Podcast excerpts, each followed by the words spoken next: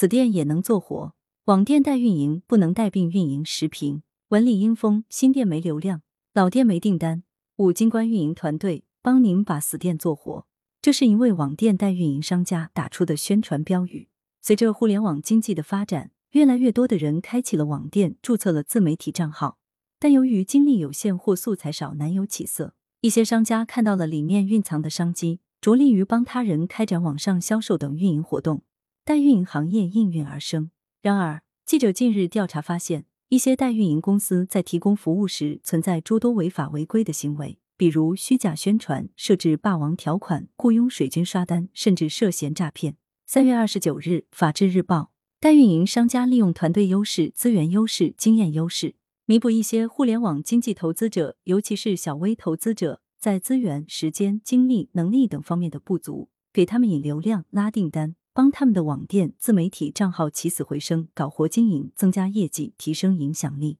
而同时，代运营商家也能依托服务费积蓄自身发展的能量，拓展市场空间。从理论上讲，代运营连接的是各取所取的双赢生意。但回诸现实，不少代运营行为变了味。委托方看重的是代运营商家的专业服务，代运营商家眼里却只有委托方兜里的钱。有的代运营商家利用在服务交易关系中相对于委托方的优势主导地位，制定对委托方不公平、不合理的霸王条款。刻意模糊运营服务标准，减轻己方责任，加重委托方责任，限制委托方权利，随意解释服务合同。有的代运营商家把委托方当韭菜割，忽悠委托方，随意违约，不能完成合同设定的运营目标，甚至诈骗委托方。有的代运营商家操作手法粗放低劣，存在虚假宣传、销售假冒伪劣产品、雇佣水军刷假单等违法行为。污染了市场环境，也给委托方带来了较高的法律风险和法律责任。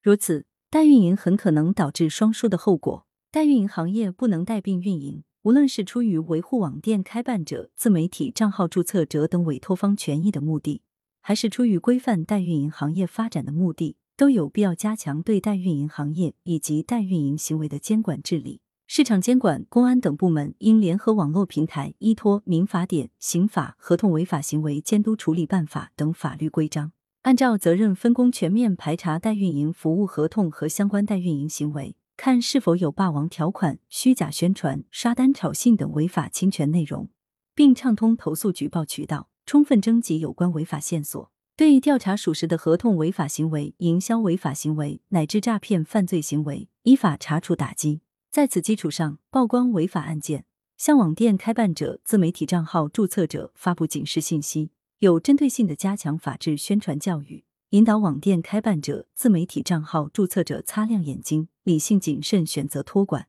服务，仔细阅读合同内容，给代运营服务的委托方打好维权预防针，还应考虑统一制作代运营服务合同范本。给代运营商家和委托方提供更规范、更诚信、更安全的合同文本选择和基础监管服务。代运营行业有问题，但也有市场价值。监管部门、行业协会、网络平台、代运营商家以及相关委托方都该以维权和治病规范为目的，形成机制合力，推动代运营行业进入良性有序发展的法治轨道。羊城晚报时评投稿邮箱：wbspycwb 点 com。来源：羊城晚报羊城派，图片：视觉中国，责编：张起李媚妍。